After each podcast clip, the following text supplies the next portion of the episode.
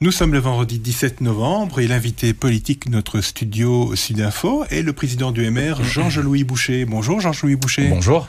Alors on va directement entrer dans le vif du sujet avec ce, sujet des PFAS dans l'eau du robinet. Hein. C'est comme un sujet qui concerne la santé publique, qui concerne beaucoup les Wallons, mais pas que les Wallons d'ailleurs. Euh, votre parti est dans le gouvernement Wallon.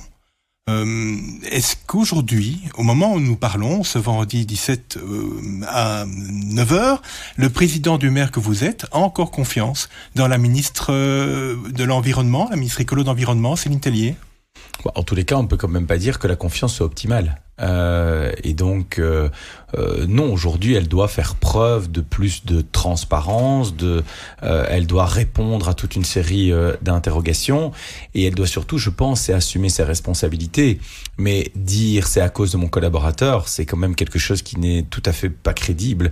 Elle a eu près de 20 questions au Parlement sur le sujet en quelques mois, sur le sujet des PIFAS et en particulier à Chièvre, dont près de la moitié par un député du PTB euh, et elle dit euh, mais moi j'étais pas au courant des courriers qui arrivaient à mon cabinet. Mais quand vous recevez euh, près de 20 questions sur un sujet en quelques mois, je pense que la logique vous amène à poser la question à votre équipe en disant mais pourquoi me pose-t-on autant de questions? Est-ce qu'il y a un problème? Et vous essayez de, de faire de faire la clarté. Donc aujourd'hui, je pense que Céline Tellier a quand même un sérieux problème pour le dire élégamment et j'espère qu'elle se pose les bonnes questions. Mhm. Pour le dire moins élégamment, est-ce que, puisque vous dites qu'elle doit assumer ses responsabilités, elle devrait, selon vous, démissionner?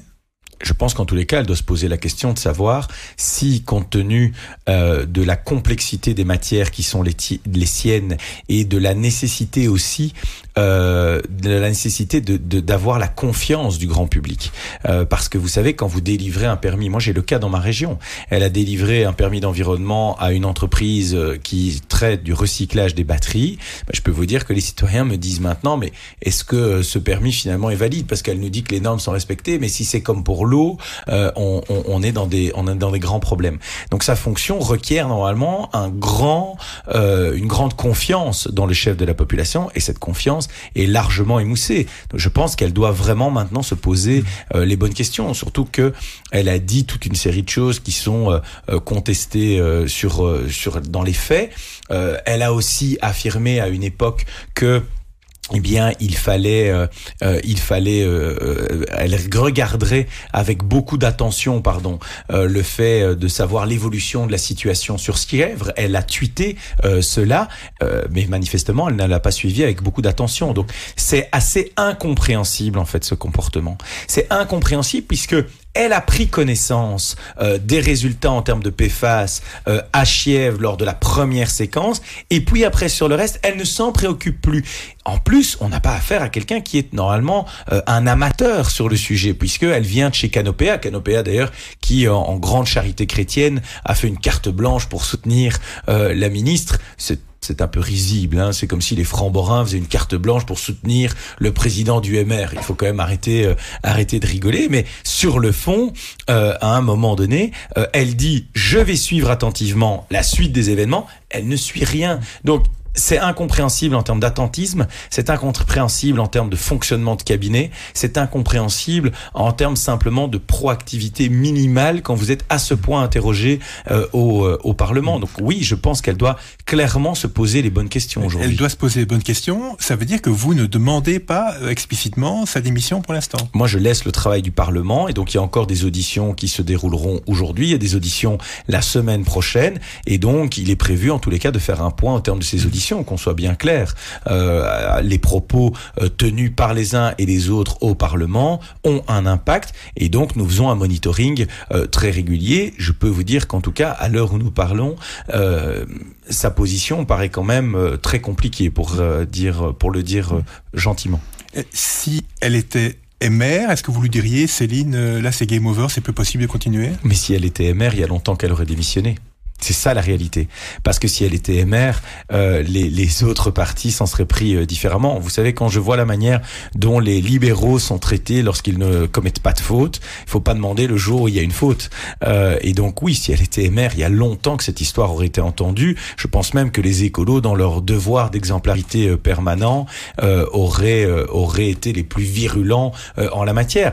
D'ailleurs, rappelez-vous, à l'époque de la démission de, de Vincent Van Kukenborn, mais c'était un peu avant, lors de la séquence Pipigate, euh, eh bien, Rajamawan avait dit chez Ecolo, dès qu'il y a un doute, il y a démission. Bon, bah, manifestement, la notion de doute euh, est relative. Mhm. Euh, alors, je sais bien, on parle d'un sujet qui est important, hein, la santé des wallons. Je l'ai dit, c'est pas c'est pas la gnognotte pour reprendre cette expression. Mais est-ce que quelque part, quand vous avez vécu ce qui s'est passé euh, avec Adjalabib il y a quelques mois, quand Écolo n'a pas été tendre pour Adjalabib. Est-ce que quelque part, il y a un petit sentiment quand même en plus de douce revanche cette fois-ci, euh, euh, vu que la situation est inversée? C'est le ministre Écolo qui est vraiment sur la sellette. Vous savez, Monsieur Suissen, quand je vois tout ce qu'on a dit à mon sujet, tout ce qu'on a écrit au sujet de ma formation politique, tout ce qu'on a fait à toute une série de représentants lors de cette législature dans différents dossiers, si j'étais animé par la vengeance, je crois que euh, très franchement, je n'en dormirai plus. Euh, donc non, c'est pas euh, c'est pas ça qui nous importe. On, sait, on sait ce qu'on doit attendre des colos. on connaît aujourd'hui leur comportement. On connaît également leur action au gouvernement voilà, nous notre notre façon de voir les choses, c'est simplement en pleine objectivité. Ici, on parle quand même de près de, de, plus de 12 000 personnes qui ont dû boire une eau avec des taux de PFAS qui sont euh, plus élevés que ce qui est prévu euh, dans le cadre de la norme européenne. En tout cas, quand on a dit oui, mais il n'y avait pas de réglementation, c'était suffisamment élevé pour faire en sorte que la SODE envoie de nombreux courriers, que euh, la base militaire de Chièvre envoie également une information et décide eh bien de protéger euh, ces soldats en leur donnant euh, des bouteilles d'eau, euh, c'est suffisamment important pour qu'il y ait de nombreuses questions au Parlement, mais manifestement c'était pas assez important pour faire œuvre de transparence. Moi je pense qu'en fait dans ce dossier il y a trois problèmes. Le premier problème, c'est la santé des gens. Le deuxième problème, c'est un problème de gouvernance. Que fait-on quand on a une information de cette importance en Wallonie lorsqu'on est une ministre écolo? Manifestement, rien ou très peu, parce que là aussi, et ça c'est le troisième point, il y a un devoir d'information à minima de dire aux gens, voilà, votre eau contient un niveau élevé de PFAS, néanmoins vous pouvez l'utiliser dans certaines circonstances, mais pas dans d'autres. Attention également si vous êtes une femme enceinte, par exemple. Donc il y a trois types de problèmes différents. Euh, et par ailleurs, maintenant on y ajoute une quatrième couche, qui est la couche à minima, à tout le moins, des incohérences. C'est-à-dire, je ne suis pas au courant, mais on m'interroge au Parlement. Je ne suis pas au courant, mais les courriers sont arrivés au cabinet. Je ne suis pas responsable, mais mon collaborateur était au courant, mais c'est de sa faute.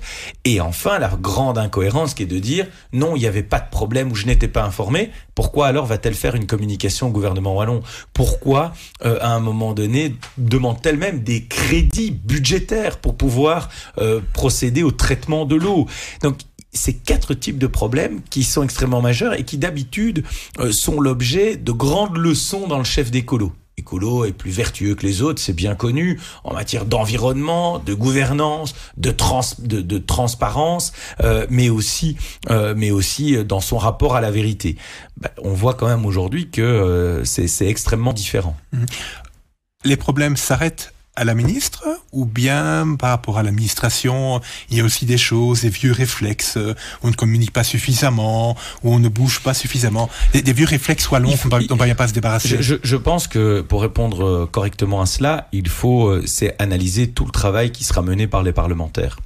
Mais on a déjà mené un travail, par exemple, en ce qui concerne le barrage euh, lors des inondations. C'était également, par ailleurs, un ministre écolo qui était concerné, Philippe Henry. Je pense que dans ces dossiers, on retrouve des constantes. Dans l'état de la Wallonie, on retrouve des constantes.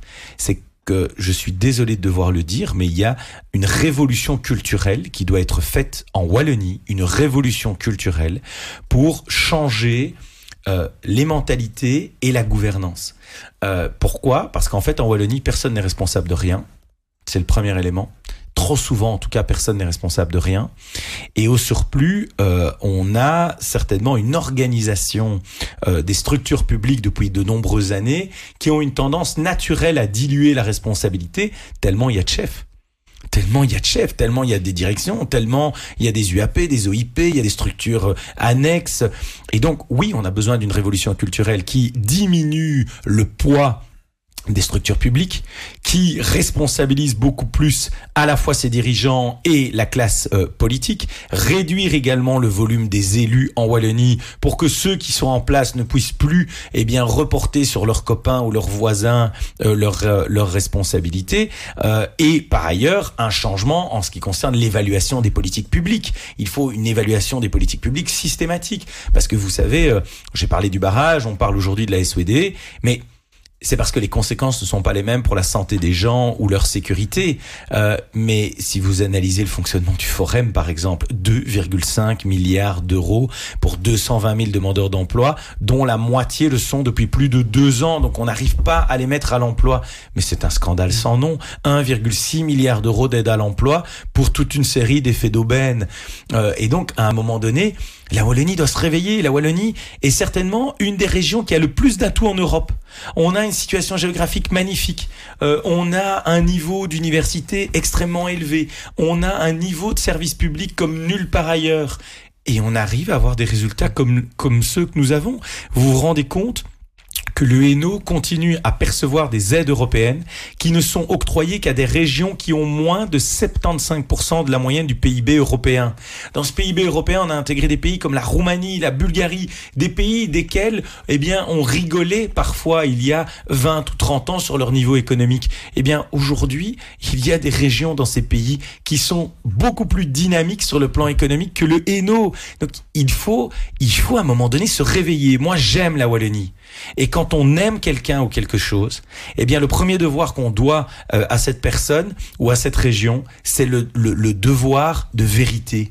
Et la vérité aujourd'hui, c'est qu'il faut arrêter de faire des bouquins pour se réjouir de deux, trois succès euh, de temps à autre. Il faut au contraire pointer tous les problèmes pour les résoudre. Mais aujourd'hui, on n'a pas du tout cette conscience. Et on continue comme d'habitude sur le sous-localisme, le saupoudrage d'argent, la démultiplication des administrations. Allez, quels sont les ministres qui ont rationalisé sous ce gouvernement? Il n'y a que Willy Borsu. Willy Borsu euh, et le MR, eh bien, on fait en sorte que on fasse disparaître trois structures économiques pour n'en faire plus qu'une seule avec Wallonie Entreprendre. Moi, j'attends la même chose de la part des autres dans toute une série de départements. Qu'a fait Madame Montréal pour faire en sorte que le paysage de la formation en Wallonie soit un peu plus clair?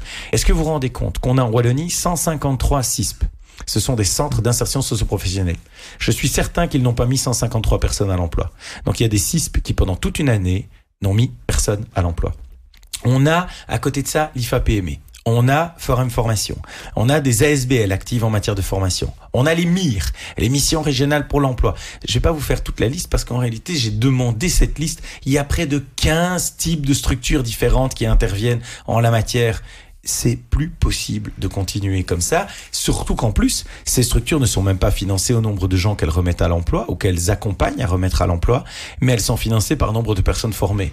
Donc moi, vous savez, je vais vous former à planter des carottes, ah bah, je toucherai mon subside parce que j'ai organisé la formation plantage de carottes. Mais ça, c'est la simplification dont on parle depuis des décennies et que l'on ne voit pas arriver. Mais on la voit pas arriver pour une raison simple, c'est qu'on n'a pas de rupture politique. Ça fait 50 ans que la Wallonie est gérée de la même manière. Donc moi, et là aussi, c'est un message que j'envoie quand même aux Wallons et aux Wallons, il faut arrêter de, de, je vais être clair avec vous d'une certaine manière, faut arrêter de venir me dire à moi, et j'avais la même chose quand j'étais échevin euh, des finances à Mons, faut arrêter de venir me dire il faut du changement. On est aujourd'hui la seule formation politique à incarner du changement. La Wallonie, c'est 50 nuances de gauche et le MR. Voilà. Et donc, aux prochaines élections, si on veut du changement, qu'on nous donne les manettes, qu'on nous donne 25, 30%, mais qu'on arrête, qu'on arrête de nous enfermer dans des positions où, par exemple, sous ce gouvernement, on a subi une pression assez régulière sur le fait que, ah, mais vous savez, les engagés sont peut-être derrière la porte. Vous l'avez vécu euh, à plusieurs reprises. On utilisait comme moyen de pression et ils s'en sont même pas cachés dans la presse. Combien de fois euh, euh Monsieur Prévost n'a pas indiqué, vous savez, nous sommes disponibles. D'ailleurs, je trouve trouve que en termes politiques, c'est d'ailleurs un manque de respect dans le chef du PS et des colos d'instrumentaliser à ce point les engagés, parce qu'on a l'impression que c'est le gars qui attend derrière la porte là euh, et, et, qui est prêt quasi à n'importe quel prix à rentrer à votre place. Ben moi, aux prochaines élections, je veux être incontournable numériquement. Pourquoi? Non pas pour imposer tout mon programme, non pas pour imposer tout mon programme, pour imposer trois, quatre priorités et respecter les deux, trois priorités des autres ou les trois, quatre priorités des autres. Le problème n'est pas là. Mais à un moment donné, si on veut réformer la Wallonie, je l'ai dit, il faut une rupture.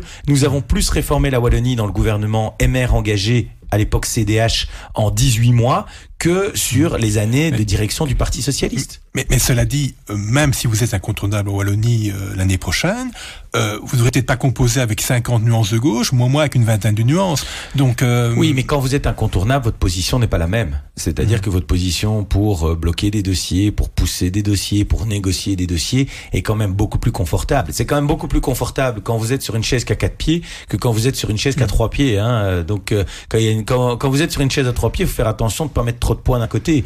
Bon, ben ici, quand vous êtes sur une chaise à quatre pieds, vous pouvez plus ou moins vous asseoir comme vous avez envie. Mmh.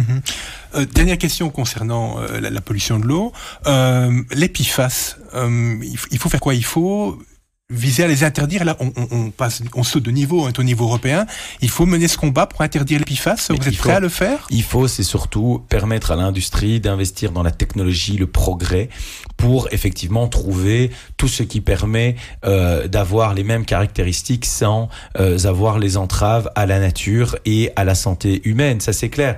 Mais il faut arrêter avec euh, des, des positions dogmatiques d'interdiction euh, systématique. Enfin, vous savez, des PFAS, il y en a dans tout. La question, c'est leur niveau de concentration.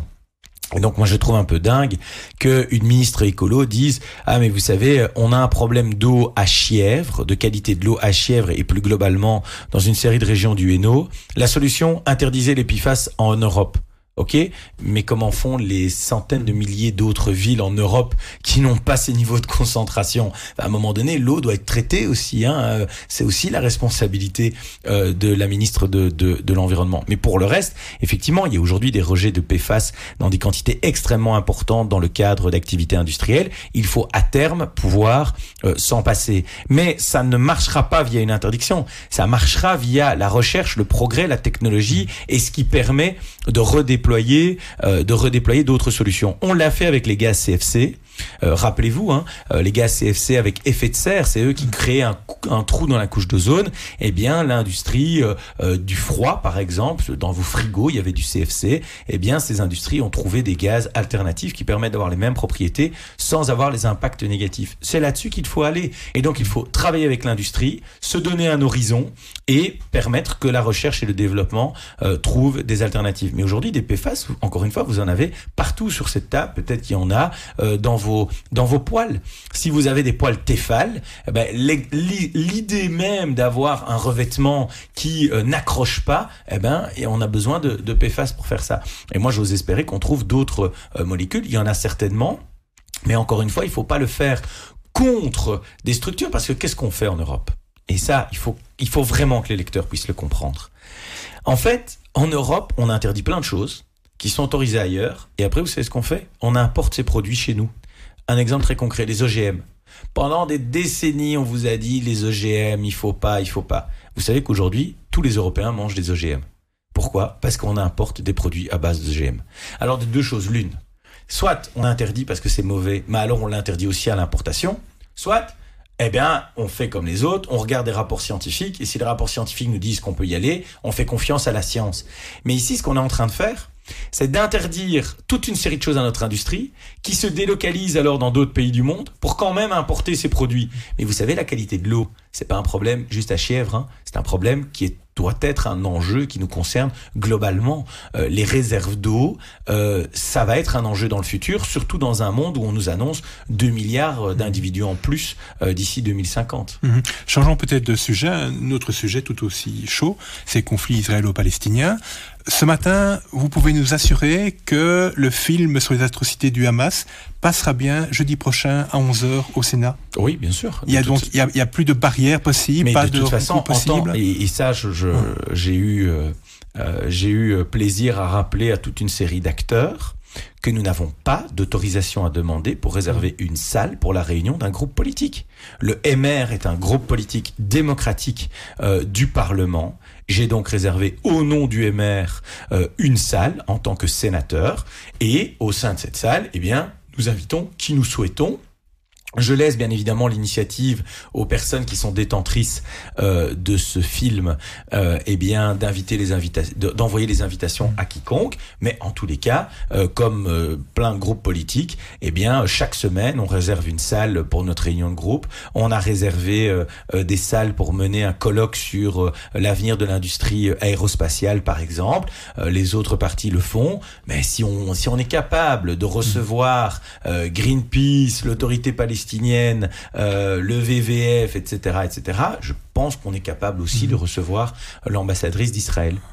Un instructeur de la police me disait hier que celui qui diffuserait euh, ce film, quel qu'il soit, euh, s'exposerait à une infraction pénale. Mhm.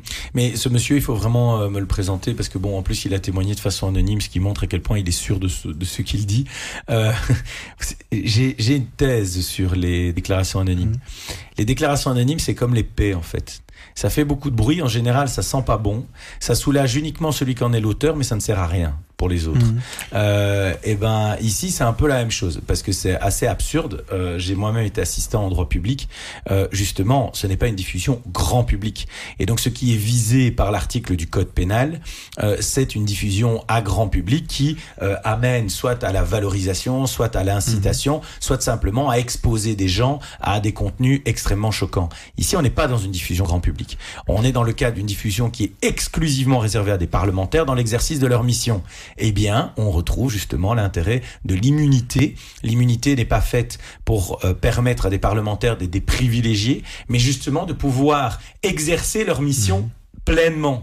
Et donc, euh, le propos qui est tenu euh, là n'a aucun sens. Dans certaines circonstances spécifiques, vous pouvez prendre connaissance de certains contenus. Par exemple, dans le cadre d'un procès. Si demain vous êtes jury à un procès où on parle d'actes extrêmement violents euh, ou de grande pornographie qui est visée par, par l'article, mais fatalement, vous devez voir les images pour pouvoir prendre une décision. Et eh ben, c'est un peu la même chose. C'est même totalement la même chose. Pour que les parlementaires puissent prendre attitude sur le conflit israélo-palestinien, ils doivent prendre connaissance de tous les faits et donc, ça fait partie également des faits dont on prend connaissance. Mais il est bien évident, et là par contre, euh, cet instructeur a totalement raison, qu'il n'est nullement question de diffuser ce film à l'extérieur et au grand public. Là, par contre, vous rentreriez... C'était effectivement aussi son propos de dire là, il va y avoir des fuites. Et ça alors là, vous rentrez dans le cadre mmh. de la loi, mais il ne pourrait y avoir de fuite mmh. pour une raison très simple.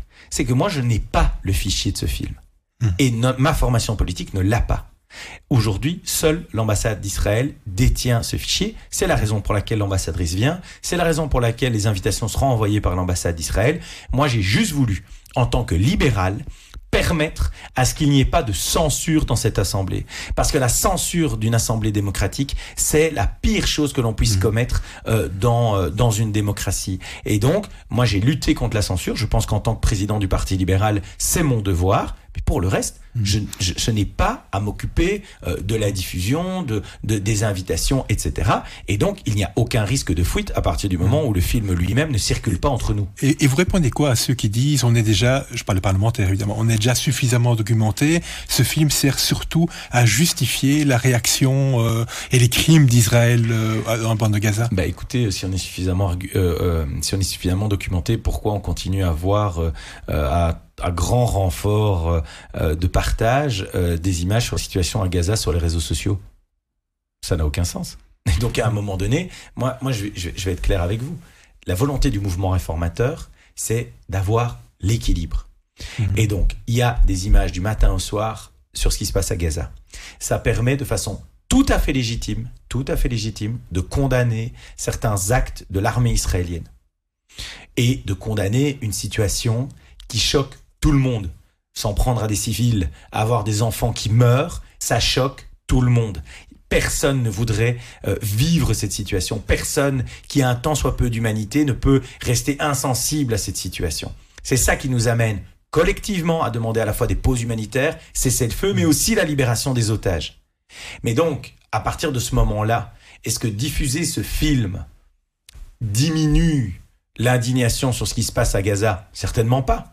Mmh. Mais est-ce que le fait de diffuser ce film permet deux choses? Un, à des parlementaires de mieux comprendre la situation et donc de prendre une attitude qui est plus légitime, mieux documentée, mieux informée Oui.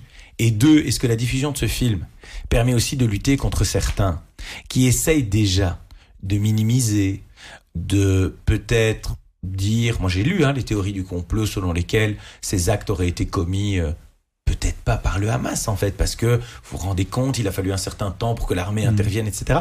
C'est pour lutter contre tout comportement qui vise à nier euh, la réalité. Et donc, oui, c'est indispensable euh, dans un devoir à la fois d'information, si pas les parlementaires euh, choisissent leur vérité, et deux, dans un devoir également de mémoire, de conscience et de respect. Je termine juste sur une chose, c'est que si les parlementaires veulent s'exprimer sur le sujet, ils se doivent de prendre en compte toutes les pièces qu'on leur soumet. Il y aura des pièces plus valables que d'autres peut-être, mais je ne vois pas pourquoi nous prendrions les images sur les réseaux sociaux qui viennent de la bande de Gaza, dont certaines images où il est, je ne dis pas que les faits sont pas exacts, mm. mais certaines images où on ne sait pas qui est l'auteur, on ne sait pas euh, la date, on ne sait pas la provenance, etc. Je rappelle quand même qu'il semblerait qu'il y ait 400 000 comptes TikTok dirigés depuis la Russie pour diffuser ces images. Ça ne vient pas non plus de nulle part et par hasard. Mais donc, on doit prendre ces pièces-là, on doit les prendre pleinement, on doit les prendre avec sérieux, recul aussi. Eh bien, on doit prendre les pièces mmh. aussi euh, qui nous sont soumises ici avec sérieux recul, comme les rapports de l'UNICEF, comme les rapports de l'ONU, comme les rapports de la Croix-Rouge. Mais ce que je n'accepte pas, et je termine par là, c'est qu'à un moment donné, on dise, voilà, vous avez toute une série de pièces sur la table, je ne vais en prendre qu'une partie et je vais volontairement ignorer une partie des éléments en ma, possession. Sur quelle base avons-nous une légitimité et sur quelle base pouvons-nous nous reposer pour ignorer une partie des réalités? C'est complètement surréaliste que certains défendent une position pareille. Ce qu'a ce qu'a fait le 7 octobre le groupe terroriste Hamas est évidemment atroce. Est-ce que vous jugez que la réaction israélienne est disproportionnée ou devient disproportionnée? Écoutez, moi je, je, je ne raisonne pas en ces termes. Je vais vous dire pourquoi.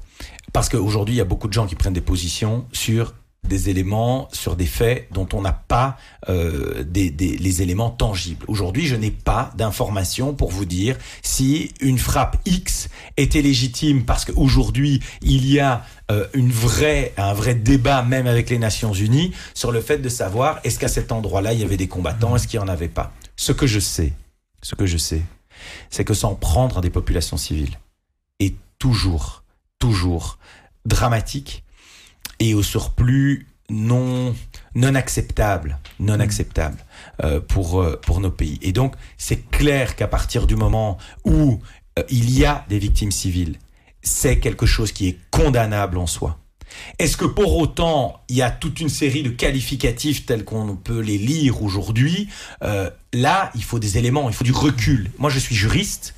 Ce n'est pas parce qu'il y a des attitudes qui sont condamnables sur le plan moral qu'elles le sont automatiquement sur le plan juridique. Et donc ça, je crois qu'il faut avoir ce recul et cette tenue. Mais est-ce qu'il y a une personne qui peut dire que euh, on peut être content, satisfait ou ne pas voir un problème dans ce qui se passe à Gaza? Non, certainement pas. Dans le même temps, dans le même temps, je pose aussi une question. Comment la Belgique réagirait si le Grand-Duché du Luxembourg était sous la domination de Daesh et que depuis le Grand-Duché du Luxembourg, en permanence, on nous tire des roquettes, on prépare des opérations militaires contre nous. Est-ce que nous aurions exactement le même raisonnement? Et donc, ce que je veux dire par là, c'est que il y a euh, l'attitude et la posture morale qui ne peut que condamner les atteintes aux populations civiles. Il y a aussi une réalité qui est extrêmement complexe. Et donc, euh, je, tiens quand même à ce qu'on euh, souligne et qu'on ait conscience que la, position euh, pour Israël n'est pas simple, mais, mais le fait que la position ne soit pas simple ne donne pas le droit de tuer des civils dans le chef d'Israël. Et donc, c'est pour ça que notre position a toujours été plus nuancée, parce qu'elle correspond plus à la réalité. Euh, à un moment donné, euh, quand on est face à une situation aussi difficile, moi, vous savez, j'ai entendu beaucoup de gens en Europe qui avaient beaucoup de positionnements moraux. Mais je n'entends pas beaucoup de gens qui ont une vraie solution. Je pense que tout le monde est d'accord qu'on ne peut pas négocier avec le Hamas. Donc si on ne peut pas négocier avec le Hamas, il faut le détruire. Mais si, mais le problème, c'est que le Hamas se cache parmi les populations civiles. C'est d'ailleurs la raison pour laquelle Israël n'a pas continué à bombarder indéfiniment, mais envoie des troupes au sol. Euh, et donc, d'un autre côté, je pense que la seule solution durable aujourd'hui pour la paix, et c'est le seul camp que l'on doit choisir. Nous, notre camp, c'est celui de la paix. Et donc, on condamne à la fois Israël pour ses atteintes et on condamne le Hamas, non pas pour ses actes, pour ce qu'il est, pour son idéologie, et en plus pour ses actes. Mais quoi qu'il en soit, euh, il y a deux éléments à retenir. C'est que la seule solution pour avoir une paix durable, c'est d'avoir deux États à reconnaissance mutuelle ou un État avec des droits euh, qui soient bien établis pour chacun et un mode de fonctionnement, peut-être même euh, un pays fédéral ou, ou, quelque chose de ce type. Mais aujourd'hui, force est de constater qu'il n'y a pas beaucoup d'interlocuteurs du côté palestinien. Et donc j'ai vu que la Ligue arabe s'était réunie. Je pense que euh, la Ligue arabe doit à un moment donné être consistante et mmh. donner euh, à Israël euh, un interlocuteur qui permette d'établir une paix qui soit crédible et qui soit une paix commune pour les deux États. Le deuxième élément. Le deuxième élément. J'ai répondu à vos questions, j'essaie de le faire avec le plus d'équilibre possible.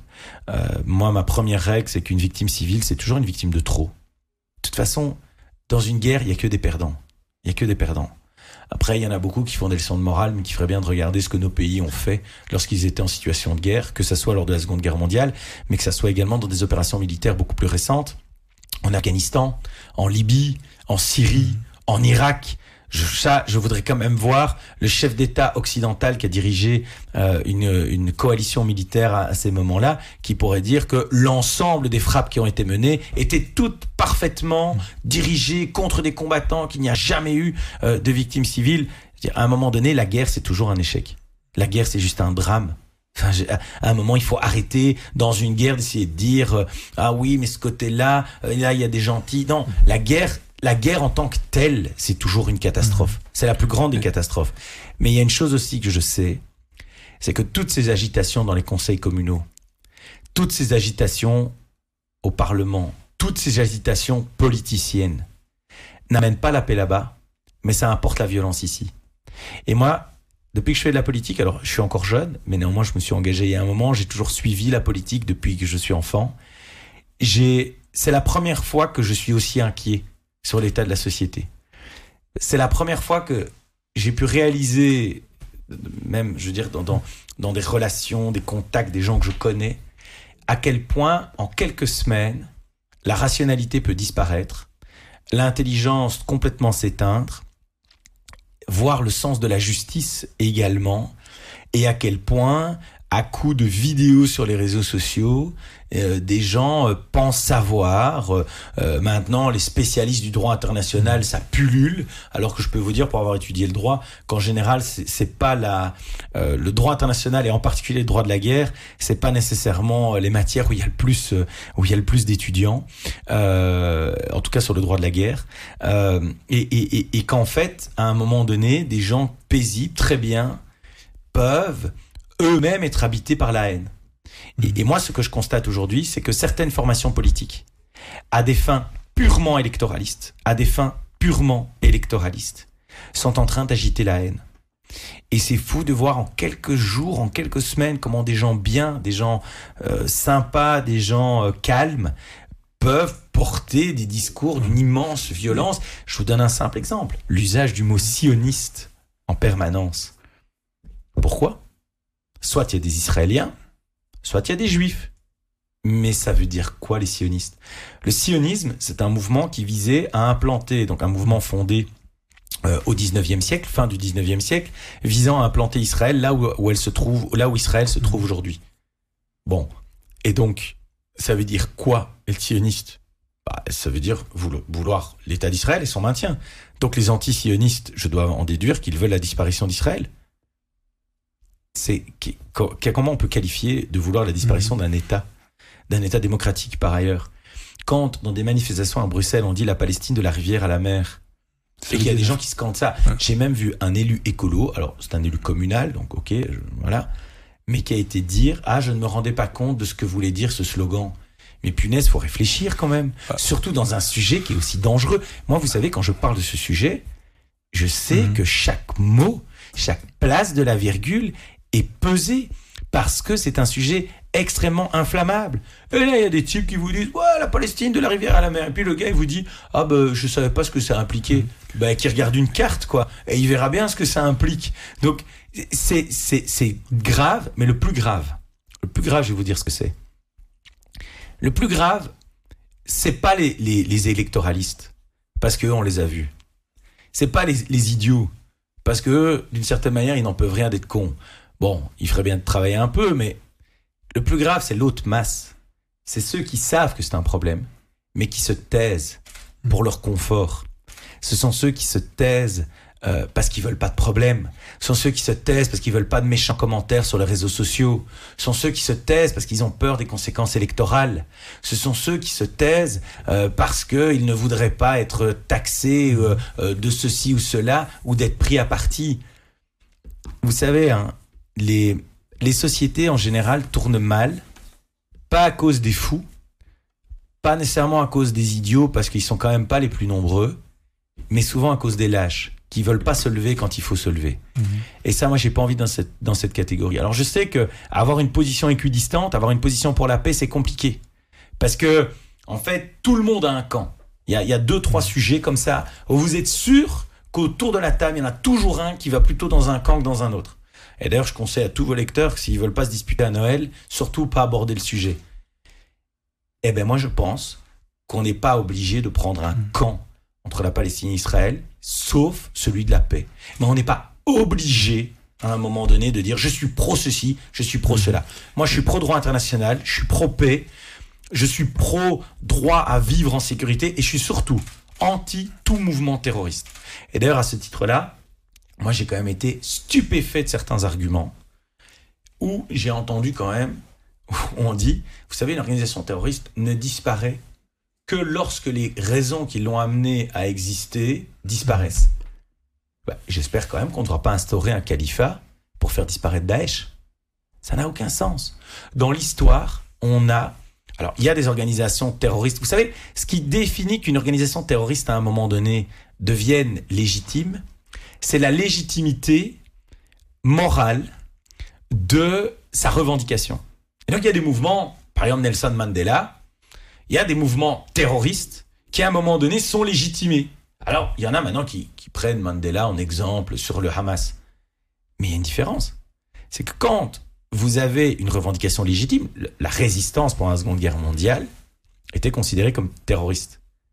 Mais quand vous avez une revendication légitime, moralement, ça s'impose toujours. Et donc, progressivement, celles qualifiées par certains d'organisations terroristes, eh bien, effectivement, se normalisent. Mmh. Mais quand votre revendication de départ est une revendication qui, moralement, est profondément condamnable, la seule manière de lutter contre ces organisations terroristes, c'est de les supprimer par la force. Ce fut le cas de Daesh qu'on a fort considérablement réduit. Ça a été le cas des talibans à une époque.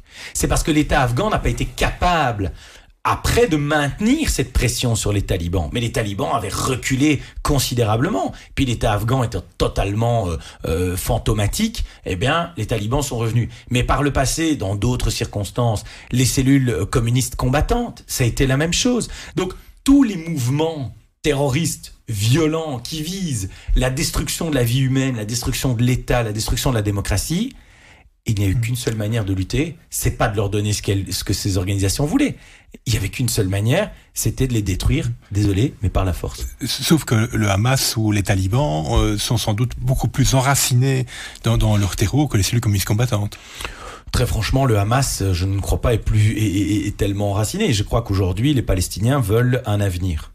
Et si aujourd'hui vous avez une organisation qui leur offre un avenir euh, et sans violence, vous savez, le Hamas, hein, est avant tout un problème pour la Palestine. Faut arrêter, faut, allez, il faut quand même se dire les choses. Le Hamas aujourd'hui euh, ne permet aucune liberté. Parce que moi j'ai vu des marches, des LGBTQIA+, solidaires, etc. Ok, c'est très très bien d'être solidaire. Mais est-ce que ces mouvements se rendent compte si, que si aujourd'hui ils vont à Gaza, ils se font jeter de, de trois étages à cause de leur orientation sexuelle. Hein? Donc il faut arrêter le sketch. À un moment donné, oui, en soutien aux Palestiniens, mais pas au Hamas. Il faut quand même oser affirmer cette distinction. Et donc, Aujourd'hui, le Hamas est surtout un problème pour les Palestiniens. Ils tuent leur population aussi. Ils s'en prennent à leur population. ils reçoivent des centaines de millions de dollars qu'ils n'utilisent pas pour développer Gaza, mais qu'ils utilisent uniquement pour détruire Israël. Quel est le fondement du Hamas? Le Hamas, c'est un mouvement islamiste, c'est-à-dire qui utilise l'islam à des fins politiques et qui utilise l'islam comme un outil contre les autres, les chrétiens, et en l'occurrence ici en particulier les juifs compte tenu de la concomitance euh, géographique avec euh, avec Israël. Mais mais à un moment donné, il faut pas se tromper, c'est pas une armée de libération. Ils ne libèrent rien du tout. Regardez comment ils maintiennent leur population à Gaza. Ils ont été déterrés, tout le système d'égouttage, certainement payé avec de l'argent européen, pour utiliser les tuyaux comme lance-roquettes. Et on va m'expliquer que ça, c'est une armée de libération. Alors, en ce qui concerne la Ligue arabe, moi, je veux bien tout ce qu'on veut. Mais si aujourd'hui, une série de pays comme le Qatar voulait, ou l'Arabie Saoudite, voulait réellement développer la Palestine, ils en ont les moyens politiques et économiques. Mmh. Ils en ont les moyens politiques grâce au fait qu'ils fournissent des réserves énergétiques et les moyens économiques. Je ne dois pas faire un grand dessin. Mais moi, je n'ai jamais... Euh, vous savez, moi, je, je je suis pas de ceux qui font des grands jugements moraux sur les uns et sur les autres. Mais à un moment donné, je pense que tout le monde a quand même vu et compris le jeu politique du Qatar. Et ils jouent leurs cartes. Mais ne soyons pas naïfs. Ne soyons pas naïfs de ce qui est en train de se passer. J'ai vu la réunion de la Ligue arabe, j'ai vu le retour aussi de Bachar el-Assad. Donc, il faut quand même, à un moment donné, et j'ai vu aussi des positions beaucoup plus raisonnables comme celle du Maroc. Le Maroc qui est le seul pays arabe à ne jamais avoir fait la guerre à Israël, euh, a une position qui n'est pas du tout, pas du tout, celle d'autres pays membres de la Ligue. Donc, attention à faire des schémas simplistes où d'un côté il y aurait les gentils, de l'autre côté les méchants. C'est beaucoup plus complexe que ça. Dans la Ligue arabe, il y a des, chefs d'État et de gouvernement euh, qui sont des vrais espoirs pour leur pays.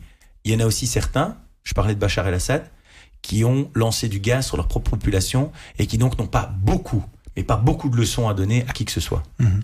Nous sommes le vendredi 17 novembre et l'invité de notre studio euh, Sudinfo, l'invité politique est Georges-Louis Boucher, le président du MR. Georges-Louis Boucher, parlons un petit peu de ce qui se passe au, niveau fédéral et parlons un peu du nucléaire. Euh, bon, on sait que c'est un long processus pour prolonger les, deux centrales. Il n'y a plus beaucoup de suspense par rapport à ça. On va en rester là? D'autres réacteurs nucléaires, c'est impossible de les prolonger? Non, non, c'est tout à fait possible. Euh, le MR était très clair. D'ici au plus tard, la prochaine négociation gouvernementale, euh, nous devons prolonger plus de réacteurs, c'est-à-dire au moins un en plus jusqu'à trois pour arriver au, chiffre de 5. Mais donc il faudra au minimum trois réacteurs prolongés, voire 5.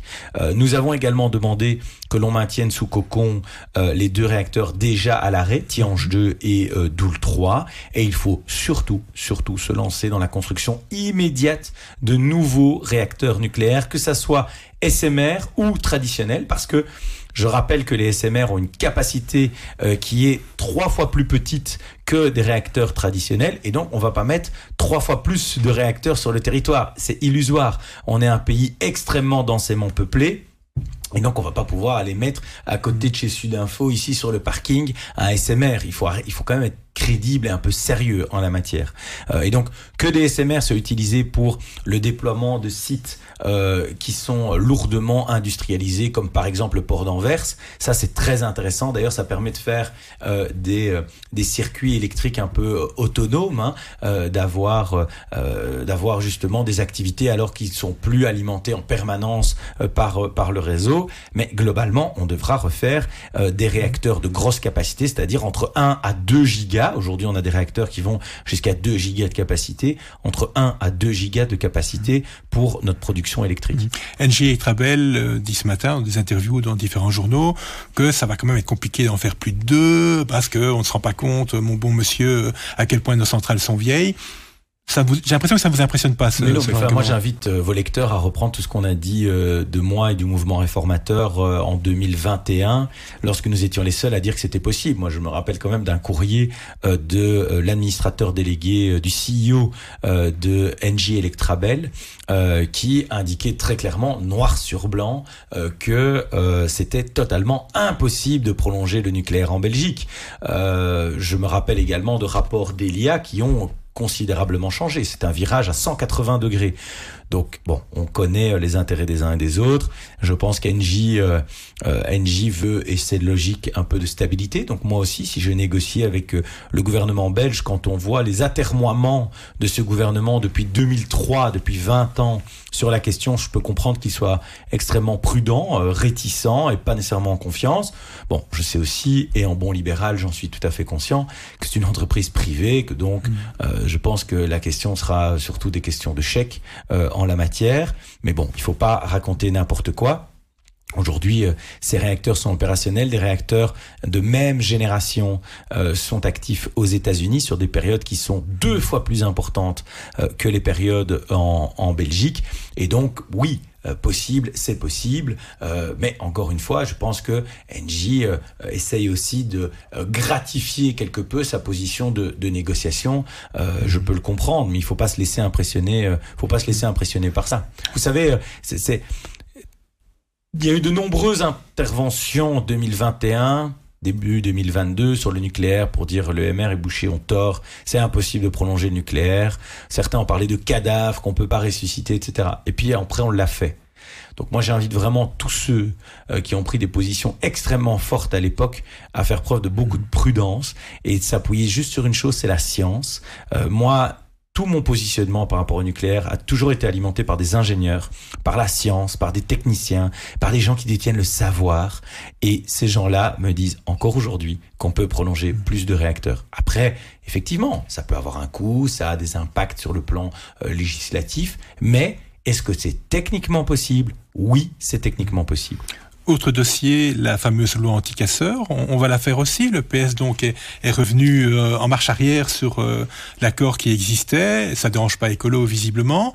Euh, je sais pas, ça a avancé ce dernier temps? On peut trouver une solution de ce côté-là? Ça se négocie? Écoutez, euh, il faut demander au, premier ministre, mais en tout cas nous, les choses sont très claires. À partir du moment où il n'y a pas le vote de la loi anti-casseurs, il y a d'autres dossiers qui sont bloqués, à commencer par par le code pénal. Mais si on commence à dire il y a des compromis que je suis prêt à voter, d'autres compromis que j'ai moi-même fait, parce que je rappelle que le PS a accepté le texte à de multiples reprises au sein du gouvernement. Il a même voté en commission euh, au Parlement eh bien, euh, si le PS maintenant commence à choisir ses votes, alors tout le monde commencera à choisir mhm. ses votes et je vois pas trop ce qui sera euh, ce qui sera possible. Donc, c'est véritablement euh, essentiel que le PS revienne à un peu plus de raison. Mais en tout cas, ce qui est intéressant avec ce dossier, c'est que vous avez l'illustration de ce qui se passe dans ce gouvernement depuis sa création. On a toujours dit le MR. Vous savez, le PS nous a beaucoup accusé d'être des déloyaux. Mmh. Bah, maman m'a toujours dit, quand on veut plus de son nom, on le donne aux autres. La réalité, c'est qu'on a renégocié de nombreux dossiers, de nombreux soins avec le PS. C'est tout. Et donc Pierre-Yves Dermain dit oui, puis quand il rentre au boulevard de l'Empereur, on lui dit c'est non. Alors là, on nous dit ah c'est non, et il faut recommencer. C'est arrivé extrêmement souvent. Donc la question à se poser, c'est est-ce que euh, Paul Magnette veut lui-même aller à la table du gouvernement? Est-ce qu'il veut changer de vice-premier? Ou est-ce que quand euh, Pierre-Yves Dermagne nous dit quelque chose, euh, eh bien, on peut avancer? Mais je pense que le problème, il vient de là. C'est qu'au PS, depuis le début, il y a une gestion en ce qui concerne la parole donnée qui est mmh. qui est un peu compliquée. Je pense aussi, par ailleurs, qu'ici, on est face à une situation très précise et qui montre à quel point Thierry Botson a du pouvoir au sein au sein du Parti socialiste. Mais c'est le patron de la FGTB qui a dicté la ligne clairement. Mhm. Euh, cela dit, les outils de représailles avec ou sans guillemets euh, que vous proposez, est-ce que franchement, ça va, euh, comme disait Chirac, toucher le, PS, en toucher une PS sans faire bouger l'autre? On a l'impression qu'à la limite, ça, embêterait plus l'Open VLD que, que, que, les partis de gauche. Moi, vous savez, je raisonne pas dans la question de savoir qui j'ennuie. ma question, elle est de dire, c'est que ce code pénal, on peut le soutenir dans l'état dans lequel il est, mais dedans, il y a l'une ou l'autre mesure, dont une mesure qui vise à alléger euh, les règles en ce qui concerne l'entrave méchante à la circulation quand ça concerne des candidats, euh, enfin des syndicats, pardon, euh, même si ça peut être contesté euh, juridiquement, euh, eh bien, euh, à partir de, de ce moment-là, euh, ben, nous, comme on n'est pas non plus pleinement satisfait de l'accord, le code pénal peut rester comme il est là, et on poussera alors à l'extérieur les 4-5 mesures euh, que nous souhaitons, comme par exemple la condamnation de l'apologie du terrorisme, comme par exemple euh, des sanctions plus élevées pour les atteintes aux policiers, et donc on travaillera de la sorte. Mais moi, mon point, encore une fois, c'est pas d'embêter l'un ou l'autre, ça, ça m'est égal. Je dis juste que si certains ont le loisir de ne plus respecter certains compromis, je vois pas pourquoi. Alors nous, on devrait s'embêter à voter des choses qui peuvent nous satisfaire globalement, mais qui ne sont pas non plus euh, le, qui n'est pas non plus le texte de nos rêves. Et donc, si c'est pour réformer le code pénal, je peux aussi attendre le prochain gouvernement euh, et, euh, et le réformer potentiellement avec une autre majorité. Mhm. En, parlant d'autres majorités, euh, une petite réaction peut-être concernant les, propos que Conor Rousseau a pu tenir à l'égard de la communauté rome. Euh, Conor Rousseau, je rappelle, n'appartient pas au Vlaams Belang, il appartient à un parti socialiste flamand. Ça, réaction, ça vous surprend, ça, ça, vous, euh, ça vous ébahit euh Euh, alors, je vais être franc avec vous, je sais même plus le mot utilisé, donc déjà ça m'indigne sur les propos. Parce que je vais être clair avec vous, le propos il est appuyé. Moi j'ai pris connaissance, en fait hier, des propos qui ont été tenus. Il est appuyé, il est long. Donc on, on a vraiment à la fois une caricature. Il présente vraiment les Roms comme des sous-hommes. Euh, à un moment, il fait une allusion en disant ils sont là avec leurs friteuses, euh, près des poubelles. Et après, il dit il faut leur régler leur compte à coups de matraque. Enfin, le niveau de violence est super élevé. Mhm. Super élevé. C'est le premier élément. Le deuxième élément, je suis mais euh, écœuré et révolté par le silence de Jean-Marc Nollet, de Paul Magnette. Vous savez, c'est les mêmes qui m'ont qui m'ont dit ah il faut pas aller euh, débattre contre Van Grieken, contre Van Grieken et je l'ai pas fait en Belgique francophone. Mhm. Je l'ai fait en Flandre Mhm. où le Belang était invité euh, comme n'importe quel autre parti. À l'époque, on m'a dit scandale. Mais de qui se moque-t-on? Je rappelle et c'est terrible que je doive le dire et, et je trouve ça hallucinant. Mais aujourd'hui, il y a une différence majeure entre Tom Van Grieken et euh, Conor Rousseau. C'est que Conor Rousseau, il a dû passer une transaction avec le parquet pour des propos racistes. Il va devoir suivre une thérapie pendant un an pour se rendre compte de la gravité de ses propos et il doit aller à la caserne de Dossin. Vous savez que pour des propos plus ou moins identiques, euh, il y a un échevin de la commune de Neupré, un échevin socialiste de la commune de Neupré, qui passe au tribunal correctionnel ce lundi. Ce lundi. Et donc, moi, il y a quelque chose que je comprends plus, donc je demande à Paul et Jean-Marc, puisque la gauche est érigée comme la police de la pensée, hein, c'est eux qui dirigent le débat aujourd'hui, hein, ils vous disent ce qui est bien, ce qui est mal. Eh bien, je demande à Paul et Jean-Marc si je peux encore débattre avec Conor Rousseau. Parce que si je ne peux pas débattre avec quelqu'un qui n'a jamais été condamné pour des propos ou des actes de racisme, mais que euh, je peux débattre avec quelqu'un qui, lui, manifestement, euh, est rentré dans une procédure, quoi qu'il arrive. Alors ça lui évite le casier judiciaire, c'est une procédure qui est tout à fait légitime, hein, que euh, moi je ne remets pas en cause, mais je dis juste, voilà, il, y, a eu, il y a eu quelque chose. Eh bien, à un moment donné, euh, là, je dois avouer que je ne je, je comprends Mais- pas bien. Il y a des faits qui sont avérés. C'est ça que je veux dire. C'est que d'un côté, on a quelqu'un dont on reproche l'appartenance au parti, etc., mais sur lequel, à titre individuel, on n'a pas de faits. Et de l'autre côté, on a quand même quelqu'un qui a des faits. Et donc, moi, je, je, je, je vous le dis clairement, j'ai une vraie question. J'ai un débat qui est prévu prochainement Oui, j'allais vous le Avec dire en décembre. Rousseau. Vous y allez, vous y allez pas? Mais j'ai un débat qui est prévu le 14 décembre. Moi, je vais, je vais pas vous cacher que moi, j'ai soumis la question. J'ai soumis la question. Parce que, à titre personnel, si vous prenez la charte euh, pour la démocratie, normalement, je peux pas y aller. Mhm. Normalement, je peux pas y aller. Mais bon, comme je sais que Paul Magnette l'héberge dans son bâtiment, puisque vous savez, ils partagent leur bureau au boulevard de l'Empereur, je sais pas ce qu'il va faire.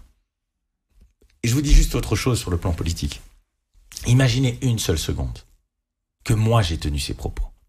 Ce qui ne me risque pas de m'arriver parce que c'est pas le genre de pensée que j'ai. Parce que quand on dit j'ai bu, bon, moi je bois pas, donc euh, je, je donnerai déjà un conseil à mes collègues ne buvez pas, ça vous évitera certaines choses. Euh, mais euh, c'est bon pour la ligne en plus. Mais Vous euh, mettre les brasseurs à dos, ils sont et- puissants les et- brasseurs belges. oui, mais ça, vous savez, la- les, les, les, les politiques, euh, présidents de parti, il n'y en a pas tant que ça, c'est pas nous qui allons. Mais par contre, on peut boire une bière sans alcool, il y en a de plus en plus qui en font. Mais, mais par contre, objectivement, je, je- imaginez une seule seconde que je dis ça, je pense qu'après une heure, je démissionne du MR. On n'accepterait jamais ça. Et- donc, c'est quoi ce deux poids, deux mesures? Qu'est-ce qu'on va aller expliquer aujourd'hui pour justifier que dans nos débats, il y a une série de gens qu'on n'invite pas? Des gens qui, eux, n'ont jamais été poursuivis, n'ont jamais eu de PV de police pour fait de racisme. Et donc, moi, je me pose aussi une autre question. Quelle est la légitimité aujourd'hui du conseil d'administration de la RTBF pour dire que l'on n'invite pas, euh, que l'on n'invite pas Van Grieken, mais qu'on peut inviter Conor Rousseau Mhm. Et, il et- se base sur quoi pour faire ça? Hein? Moi, je suis un démocrate, je suis juriste. Ah ben, dans une démocratie, il n'y a qu'un juge qui peut le déterminer. Bah, manifestement, ici, si on s'en tient aux organes habilités, il y a plus à dire chez Conor Rousseau que chez euh, Tom Van Grieken. et- et ça veut dire quoi? Ça veut dire que le que de Conor Rousseau, présidé par Conor Rousseau, pose un problème de légitimité pour des futures négociations, par je vais être exemple. clair avec vous, si Voreut avait un peu de dignité et pas uniquement un opportunisme électoral, parce que je suis sûr qu'en plus, vous savez, je vais vous dire un truc qu'on peut pas dire, hein, mais euh, je suis sûr en plus que certains se disent, moi j'ai vu Louis Tobac, euh, j'ai vu Tobac euh, sur RTL il y a quelques semaines quand les faits étaient sortis, euh, qui a dit, bah tout le monde dit bien ce genre de choses. Moi je suis sûr qu'il y en a qui font le calcul cynique qu'une partie de la population pourrait éventuellement euh, euh, donner de l'adhésion à ces propos, même si je pense que le niveau de violence est tel que ça ne sera pas le cas. Mais donc si aujourd'hui Voreut n'était pas dans l'opportunisme politique, mais était dans la dignité, je pense que ça, serait très compliqué pour euh, Conor Rousseau de se maintenir à sa fonction. Mais qu'il n'y ait même pas de débat chez lui, je trouve ça extraordinaire. C'est incroyable. Moi, moi, on m'a emmerdé, j'ai pas d'autre mot. On m'a emmerdé pendant deux mois parce que j'ai participé à une émission de télé-réalité. Qu'est-ce qu'on a à faire en fait? Ok, je suis resté euh, cinq jours dans un désert au Maroc. Super. Bah, il y en a d'autres, ils ont été, euh, je sais pas moi, euh, dans les vignobles, euh, ils ont été goûter du vin. Moi, j'ai été faire ça. Ok, la performance n'était pas extraordinaire. Je suis pas hyper ravi de ma performance et je m'améliorerai pour la prochaine fois, mais fondamentalement, on s'en fout. On s'en fout. Si demain je fais une, euh, euh, si vous faites une course de cartes avec moi et que vous perdez, bah quoi, vous êtes pas, pas un bon journaliste. On s'en fout, fondamentalement. Voilà, c'est un jeu. Et donc pour un jeu, pendant deux mois, on m'a poursuivi. On a été jusqu'à en tirer des conclusions sur ma capacité à me maintenir à la présidence. Et ici, pour des propos comme ça, tranquille, il n'y a pas de problème. Franchement, le, le monde médiatico-politique belge euh, devient de plus en plus une caricature d'indignité. Franchement, j'ai pas d'autre mot.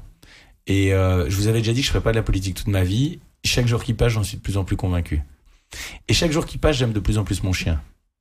Et c'est lié. Merci Georges-Louis Boucher, bonne journée à vous. Merci à vous. Bonne journée.